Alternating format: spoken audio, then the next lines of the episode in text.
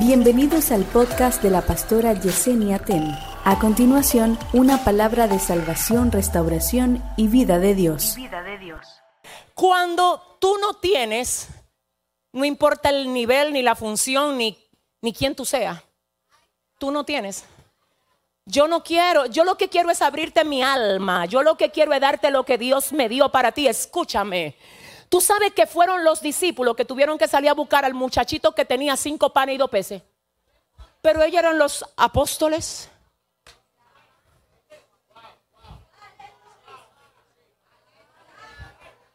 Ellos eran los discípulos. Pero los discípulos no tenían ni la mitad de lo que tenía el muchachito. Ese es el aplauso. Dile al que te queda al lado, yo no sé tú, dile, dile, yo no sé tú, pero yo necesito sentarme al lado de los que tienen panes. Olvídate del apostolado, olvídate de la función, olvídate del rango, yo quiero alimento. No, me hable de rango, quiero gloria. Yo lo que quiero es pan, necesito. Este es el tiempo donde no, es que no tiene... Señores, miren, le voy a decir algo. ¿De qué te vale decir que tú eres fulano, fulanita de tal? Si tú no alimentas a nadie cuando tú hablas. Te estoy diciendo a ti que quien tuvieron que salir a buscar al muchachito fueron los discípulos. Pero no es que por rango, que a ti hay que guardarte los asientos de adelante. ¿Y dónde están los panes tuyos? Porque el muchachito del que tú comiste, déjame decirte que ni siquiera en la lista lo pusieron. Porque las mujeres y los niños no se cuentan y él no estaba en la lista, pero te llenó el alma de alimento.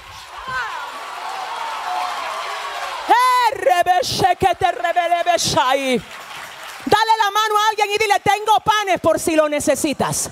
No, es que no te cree. Búscate un guerrero que te... Dile, tengo peces por si lo ay, ay, ay, dile, tengo comida. Tengo unción, ley. Me llenó el alma. Siéntate, iglesia. Ay, ay, ay, siento a Dios. Siento al Espíritu Santo. Uy, siento al Espíritu Santo. Siento al Espíritu de Dios. Siento al Espíritu de Dios. Aquí hay gente que será mudada será mudada a otra cosa. Dios cambia aún la forma de tú hablar. Es que no vas a hablar igual, no vas a caminar igual, no vas a hacer lo mismo. Viene una mudanza. Diga conmigo, me mudo. Digo, diga conmigo, subo de nivel. Ahora no solo me voy a alimentar, sino que voy a tener para alimentar a otros. Dele fuerte el aplauso. Déselo fuerte.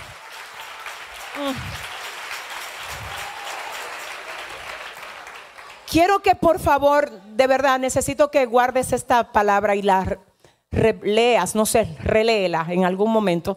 Te la voy a volver a leer. Dice, disponer cosas para Dios es mucho más fácil que disponerte tú para Él. Ajá.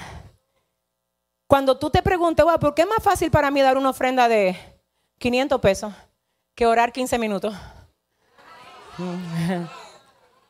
Porque lo que pasa es que los 500 pesos, cualquiera lo puede dar. Lo que no en toda, es que no aparece uno como tú. Es que la esencia que Dios puso en ti es única. Perdóname, usted no tiene réplica. Así que dile a tu vecino, no me copie, dile. Dile, mire, usted es original y yo también. Dígaselo con flow. Dígale, suelte lo suyo que yo voy a soltar lo mío. Vamos a unir lo que cada quien tiene aquí. Ay, ¿dónde está la gente que tiene? ¿Dónde está la gente que tiene algo? No. El que sabe que tiene algo no envidia lo que el otro tiene. A la mesa de Jesús se sirven muchas cosas y son todas distintas, de diferentes sabores. Tú alimentas con uno, yo alimento con otro. Tú tienes y yo tengo. Lo que tú tienes no va a dañar lo que yo tengo. Va a complementar lo que yo tengo. Si usted lo cree, dele fuerte el aplauso al Señor. Wow. Déjeme avanzar aquí. Dice que trabajar para Jesús es absolutamente bueno. No me confundas. El problema es que a veces nosotros estamos tan llenos de actividad y tan vacíos de intimidad. La verdadera actividad tiene impacto, poder, gloria y transformación cuando sale de la intimidad. Déjame repetírtelo. Hay gente, hay familias, hay iglesias, hay ministerios que están saturados de actividad, sin intimidad. Actividad sin intimidad son meros eventos.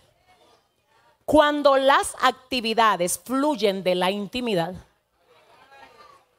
salen como saeta. No es invento, es que Dios te mandó. Y cuando Dios te mandó, lo primero que te tienen que abrir paso son los demonios. Porque eso no es un invento. Dile a tu vecino, no es invento. Es que Dios me dijo que en este año llega a mi casa aquí. Llega a, mi, ¿A quién Dios le dijo que en este año se salva la casa? ¿Dónde están? Dile al que te queda al lado, no es invento.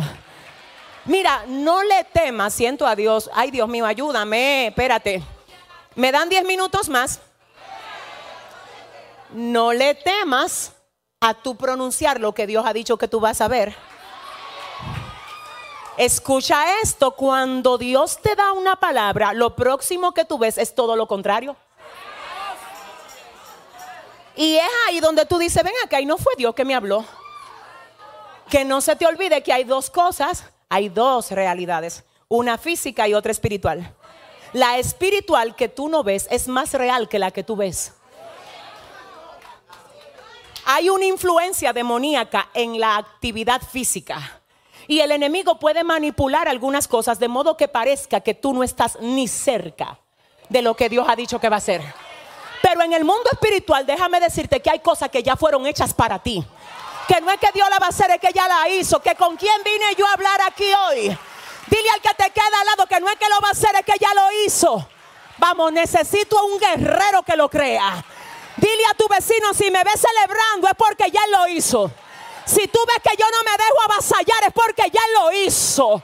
Si tú ves que brinco, salto, danzo, es porque ya lo hizo. Ay, Padre. Ay, Padre. A mí me gusta esto porque yo, ay, Dios mío, esta mañana me tocó leer eh, unos cuantos capítulos de la primera parte del libro de Samuel. Ustedes saben que el libro de Samuel era uno solo y luego se divide en primera y segunda de Samuel.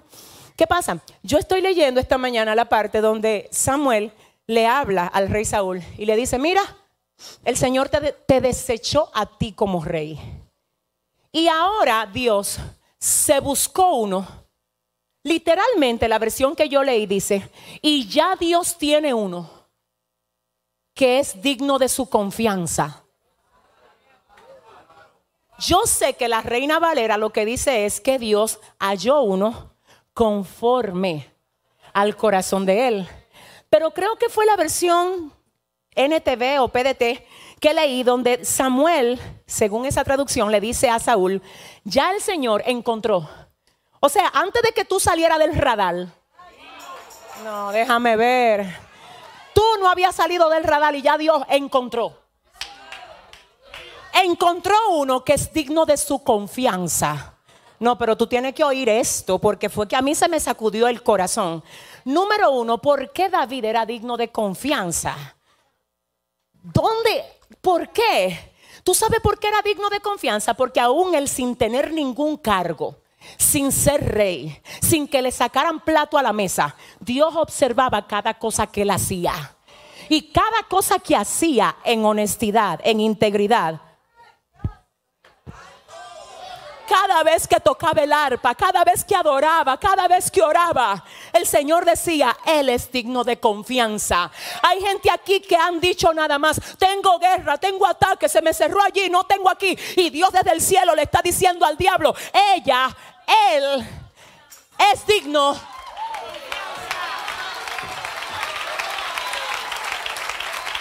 Dile al que te queda al lado, yo quiero ser digno de confianza de Dios.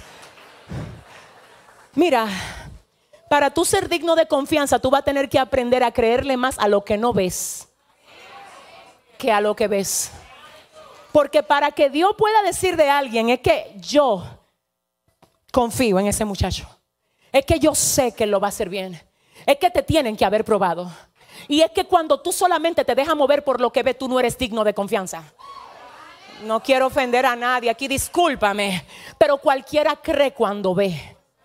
Cualquiera celebra y se alegra y brinca y habla lengua cuando ve. Pero mire, solo los dignos de confianza son los que adoran cuando no ven. Son los que siguen alabando cuando todo se les cierra son los que dicen, eso no fue lo que Dios me dijo cuando el diablo le pone un escenario al revés. Yo quiero saber si aquí hay alguien que diga, yo creo a Dios por encima de lo que veo. Si ese es usted, dele fuerte el aplauso al Señor.